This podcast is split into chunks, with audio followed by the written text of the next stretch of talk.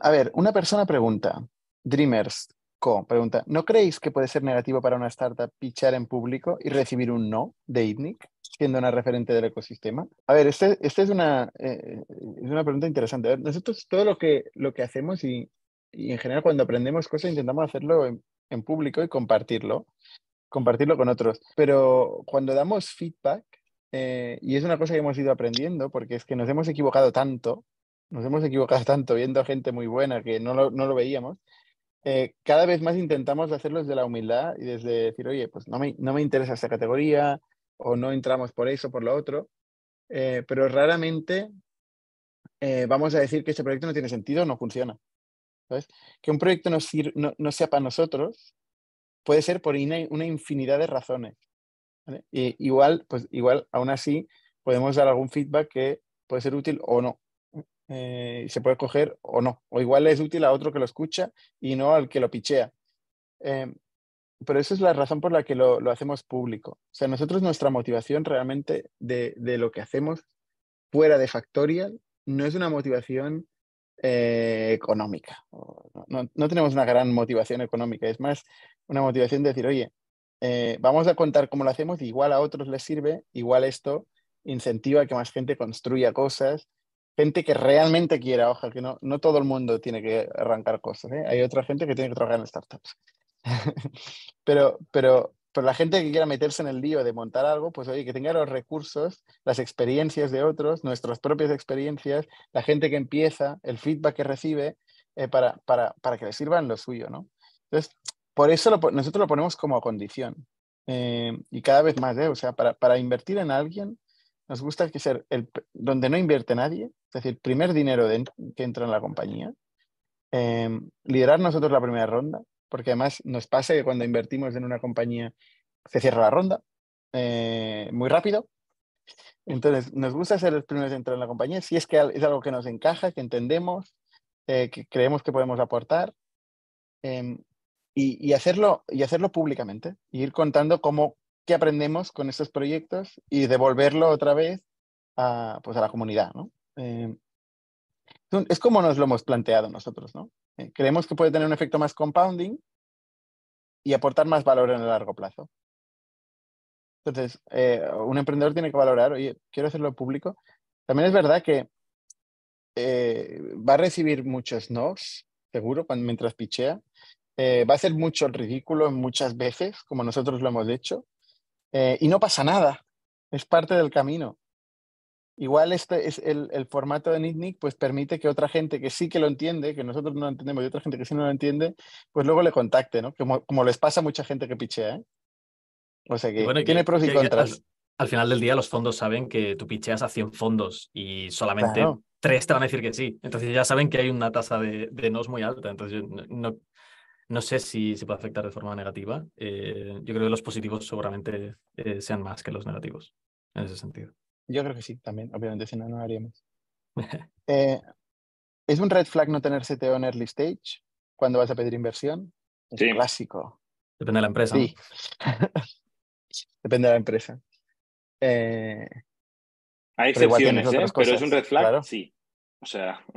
A ver, si es una empresa tecnológica y no tienen CTO, bueno, hay, hay, hay, ejemplos, pero oye, mm, es más difícil, sí. Luis Jurens pregunta por Instagram, principales retos una vez adquirida una empresa. Luis Jurens nos está atacando por tierra, mar y aire. ¿eh? Ahora aparecerá por aquí. Eh, entrará por la habitación del hotel. principales retos em, después de la adquisición, ¿no? Era la pregunta.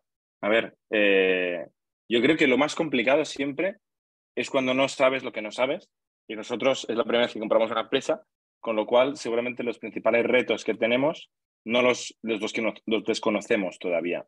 Seguramente, como casi todo en la empresa, los principales retos vengan, vengan alrededor de las personas. O sea, lo más difícil de una empresa es encontrar talento, mm, darle una buena dirección, liderar correctamente, ¿no? retener bien el talento. Eh, seguramente vaya por ahí, integrar dos culturas diferentes era difícil. Eh, fue, llevaba eh, dos, casi tres años, creo, ¿no? Nosotros llevamos siete. Tendremos algunas diferencias culturales que iremos detectando con el tiempo. Nosotros con el tiempo de festejo que hemos hecho, no hemos profundizado tanto en la manera de operar de esta compañía. Y esto lo descubriremos en, meses, seguramente, en semanas o meses. Sebastián Friedman eh, pregunta, ¿cómo ha, nacido, ¿cómo ha, nacido, la oportunidad de Fuel? ¿no? ¿Viene de una búsqueda proactiva de esta categoría? ¿Necesitamos un player en esta categoría, en este mercado? ¿O es más oportunística? Es más oportunística eh, para nosotros. En este caso, nosotros estamos monitorizando nuestras categorías, en nuestras geografías, vamos viendo cosas que van apareciendo. Está Francesc concretamente encargado de esto y en cierto momento descubre la oportunidad de Fuel. Es una combinación, ¿eh? porque al final nada pasa por accidente. O sea, nosotros decimos, estas áreas nos interesan y a partir de ahí, pues vas buscando y también se lo cuentas a gente. Y nosotros ahora, desde que entró Francesc, ¿no? que creo que hará eh, casi un año, pues eh, cada vez que vemos a un inversor, como no buscamos inversión en Factorial, decimos, bueno, lo que sí que buscamos es potencialmente empresas para invertir. ¿no? Y dicen, ¿en qué áreas? Y decimos, tal, tal, tal y tal. y muchos inversores nos dicen, oye, esta empresa podría ser interesante o me han dicho que está plantándose una venta, ¿no? Y, llega, acaba llegando inbound, pero has tenido que plantar la semilla. Entonces es un poco, yo creo que es, una, es, trabajo.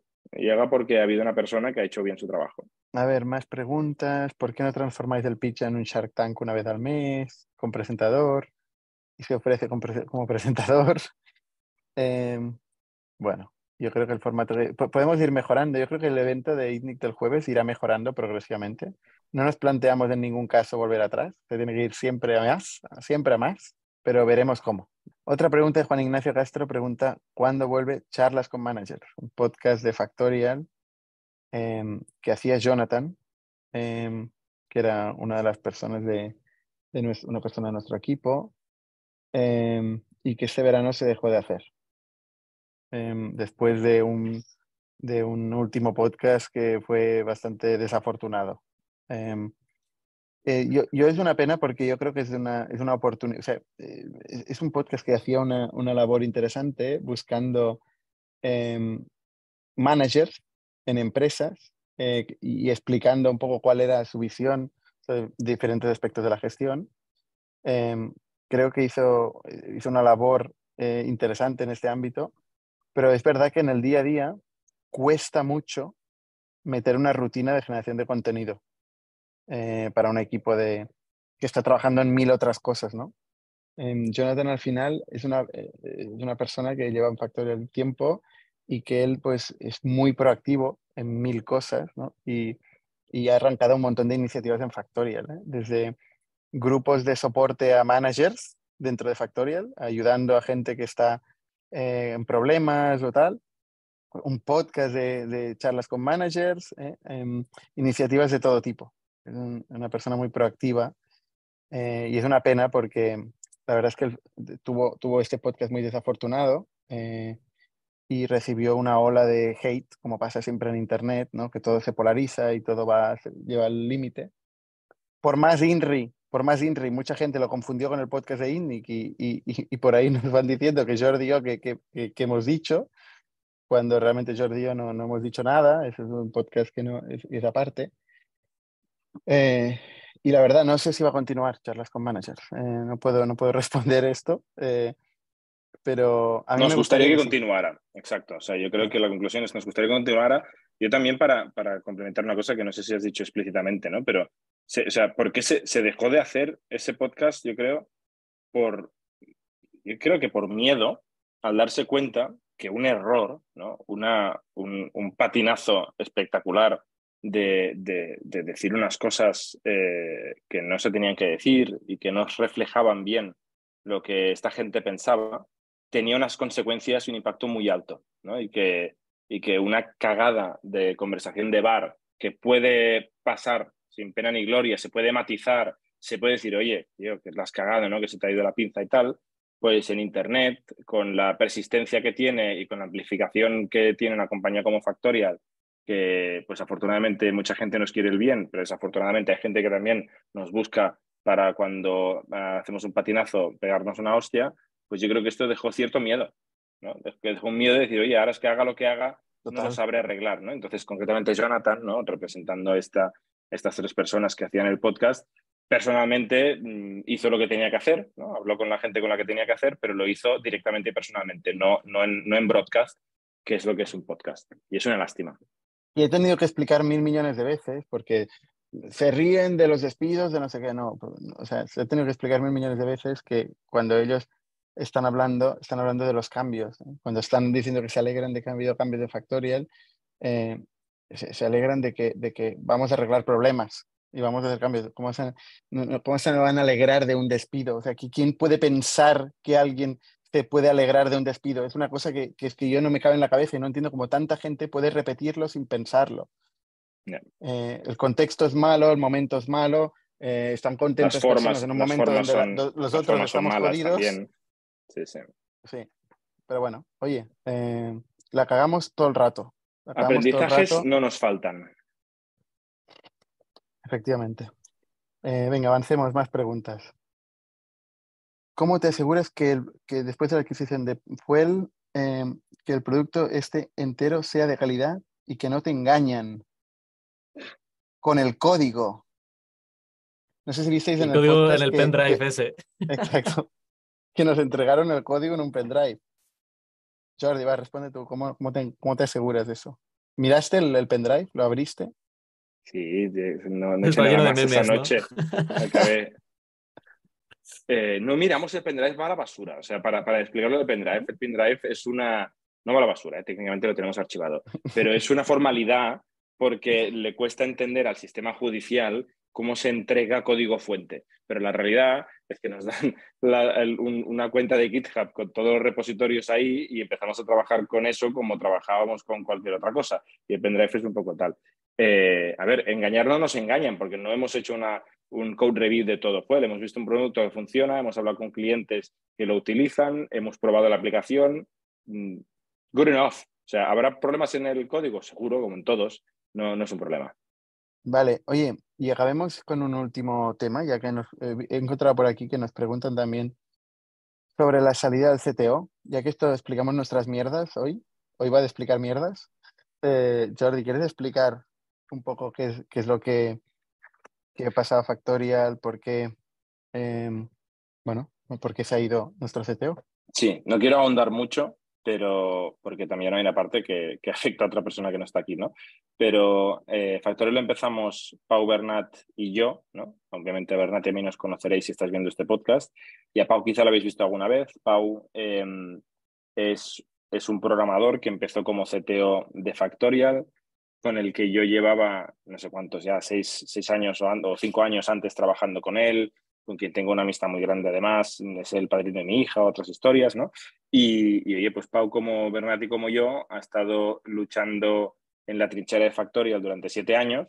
Por el camino eh, tuvo un hijo al poco de empezar Factorial, ahora hace poco tuvo un segundo hijo.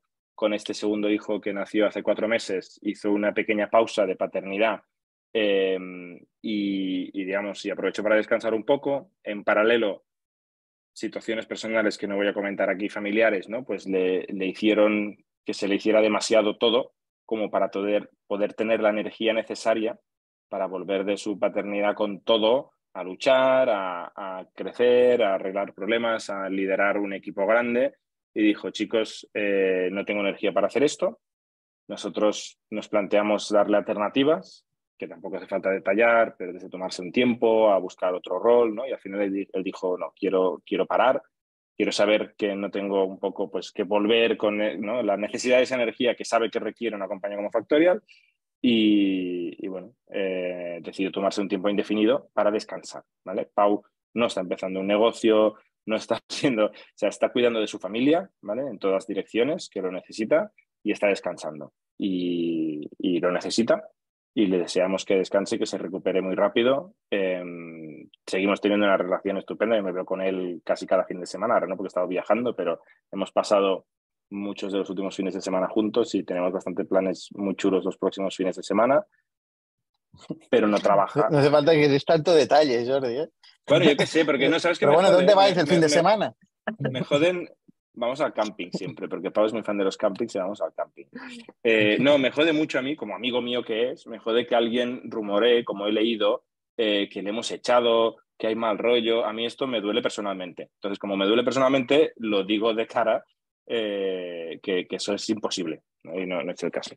Yo, yo tengo una relación diferente que Jordi con Pau. Em, Además, a mí es curioso, porque yo conozco Pau desde hace muchos años, porque vino a, a ITNIC a darnos una charla sobre Backbone, sobre JavaScript, en el momento en que empezaba a moverse las cosas al, al, al front. Eh, él Tú a Pau le llamabas en Barcelona. Pause.js. Durante cinco años le llamamos Pause.js. Es que lo tengo en el móvil todavía como Pause.js. Es increíble. Eh, para mí era la persona que más sabía en Barcelona de JavaScript y nos venía a dar charlas de JavaScript. Que es, verdad, que es verdad. Eh, y, yo flipaba eh, con él, ¿no? Luego hubo esta oportunidad en un momento dado de que de empezar algo juntos y empecé a meteros la caña a los dos, ¿no? y finalmente, pues oye, em, nos, nos, juntamos los tres y, y, al principio yo no tenía, curioso, no tenía tanto contacto con Pau porque estaba metido más en temas más corporativos y tal, ¿no? Eh, pero luego ya cuando me fui metiendo en el go-to-market, ¿no? Y, y, empieza a aparecer este roce inevitable entre ventas y producto, oye, pero que no tengo eso, ¿cómo voy a venderlo? Tal, ¿no? Empezamos a, entrar en muchas discusiones en mucha profundidad y la verdad es que para mí ha sido una experiencia eh, brutal, brutal poder trabajar con Pau eh, y poderme ir ganando a Pau y a su racionalidad infalible. Una que no es fácil, tío duro. No es nada fácil, no es nada fácil, ¿no? Em, y a mí me, me, también, efectivamente, personalmente me ha jodido mucho llegar a este momento, ¿no? Y lo primero que he hecho es yo personalmente enfadarme, eh, pero, y, luego entenderlo, ¿no? Y luego entenderlo. Eh, y la verdad es que uno tiene que estar dispuesto a aceptar cualquier cosa, ¿no? Y priorizar el, el ser humano, una, una persona con quien hemos tenido tantos tantas situaciones, ¿no? Hemos pasado tantas cosas juntos, ¿no? Eh, pues ser capaz de decir, mira, oye, lo, importante es que estés bien y que te priorices a ti y que encuentres la forma. Luego ya nos espabilaremos, ¿no? Por suerte somos tres. Eh, entonces, oye, esto es una ventaja, ¿no? La empresa, lo, de dos a uno, sobrevivir. De dos a uno hubiera sido muy diferente la historia, ¿no? Claro, claro, claro, de dos a uno. Yo, yo me lo imagino en otros, en otros proyectos, ¿no? Pero bueno, quieras o no, pues hemos conseguido, o sea, eh, tener cierto tamaño, tener cierto, cierta estructura, tener, tener talento, tener mucho talento, ¿no? Y pues hoy, eh, pues la verdad es que no era un tan mal momento, ¿no? No era tan mal momento, es una putada para nosotros. Fue mal momento en el sentido de que, de que fue después de los cambios que hubo en el equipo de producto, ¿no? En ese sentido sí que fue mal momento, pero bueno. Bueno, fue antes, fue antes cuando empezó este proceso, eh, y, fue después cuando, cuando se anunció y, y, siempre pues hay el típico que dice, ah, eh, causalidad, ¿no? Exacto. Eh, pero en realidad el proceso empieza antes y, se anuncia después, ¿no? En fin, César, no sé si tienes algo a comentar. Yo se ha, se ha hecho de noche, yo estoy aquí en medio de la noche de repente estás en un zulo, macho. No, estoy en medio del campo. Aquí confesando eh, en la oscuridad. Contando aquí miserias y tal.